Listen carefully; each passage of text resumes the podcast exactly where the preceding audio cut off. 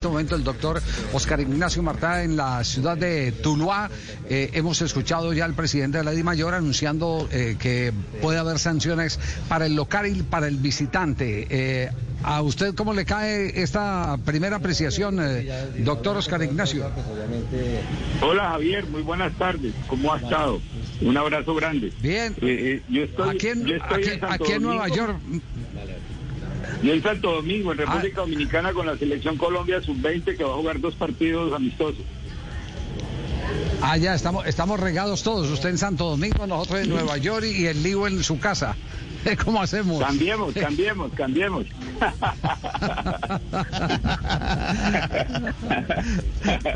Oiga, eh, eh, ¿le puede caer sanción de acuerdo a los códigos de mayor a, el equipo local, el Cortuluá? Eh, si algo tiene Cortuluá es que es respetuoso de los de la ley, de los estatutos, eh, de las decisiones que toman las comisiones disciplinarias. Si haya lugar a eso, pues perfecto.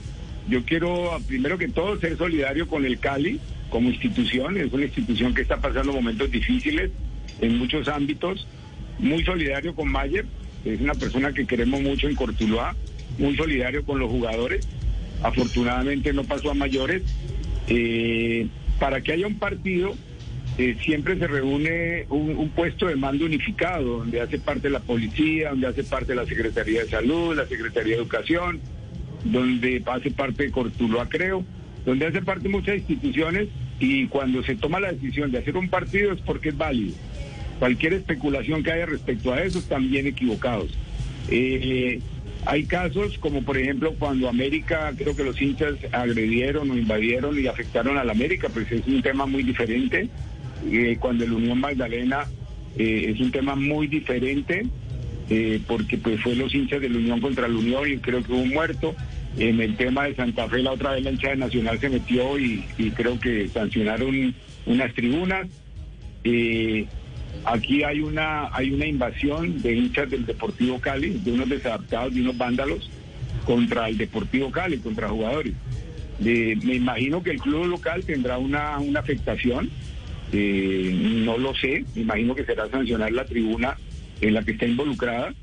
Eh, Cortuluá afortunadamente tiene un esquema de boletería eh, que se llama, que lo maneja W Arena, que son unos pines que tienen una identificación con la cédula o sea que nosotros tenemos información, cámaras, hay muchos videos eh, de gente, videos del estadio también, donde se... Y falta esperar el reporte del árbitro, que obviamente que si se habla de lesiones personales, pues hay que identificar, hay que demandar, hay que denunciar.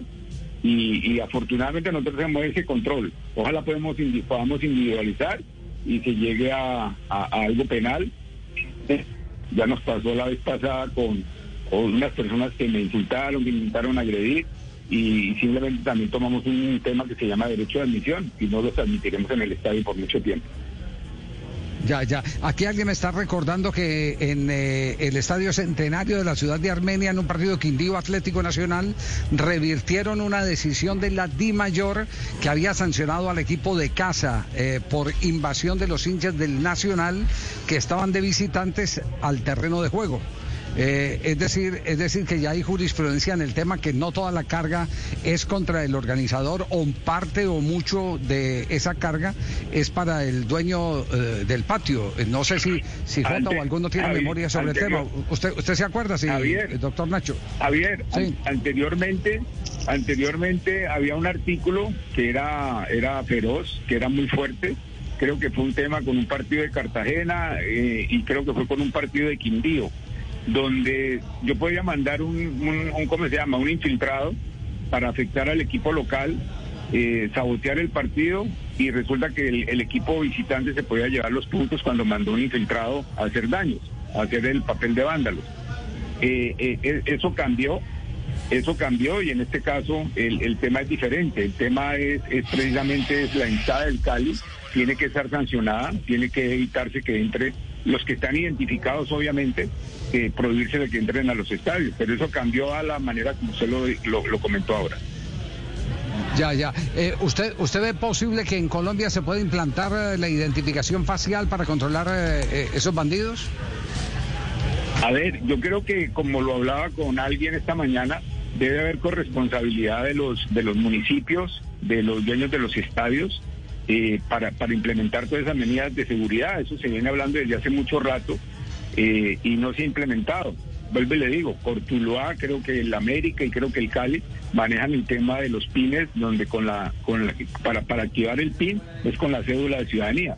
Entonces ya por lo menos podemos decir esta persona y, y, si, si le, encuentran el rostro y, lo logran identificar plenamente, pues ya pasa a, mayores. Obviamente el tema de identificación facial yo creo que venían veníamos hablando hace muchos años eh, que el Ministerio del Deporte, que el Ministerio del Interior iban a ayudar en ese tema, pero debe haber una corresponsabilidad del Estado que son los dueños de los estadios. Sí, de acuerdo. Eh, y una pregunta final, eh, ¿ha pasado algo con algún jugador del Cortuluá que Refilón por ahí haya eh, sido afectado por, por esa invasión ayer al terreno de juego o, ya le reportaron ahí a, en Santo Domingo que todo está normal? Yo estuve en el partido, yo he terminado, salí del ah, partido y me fui inmediatamente para el aeropuerto porque tenía que viajar a Barranquilla y esta mañana viajamos a Santo Domingo.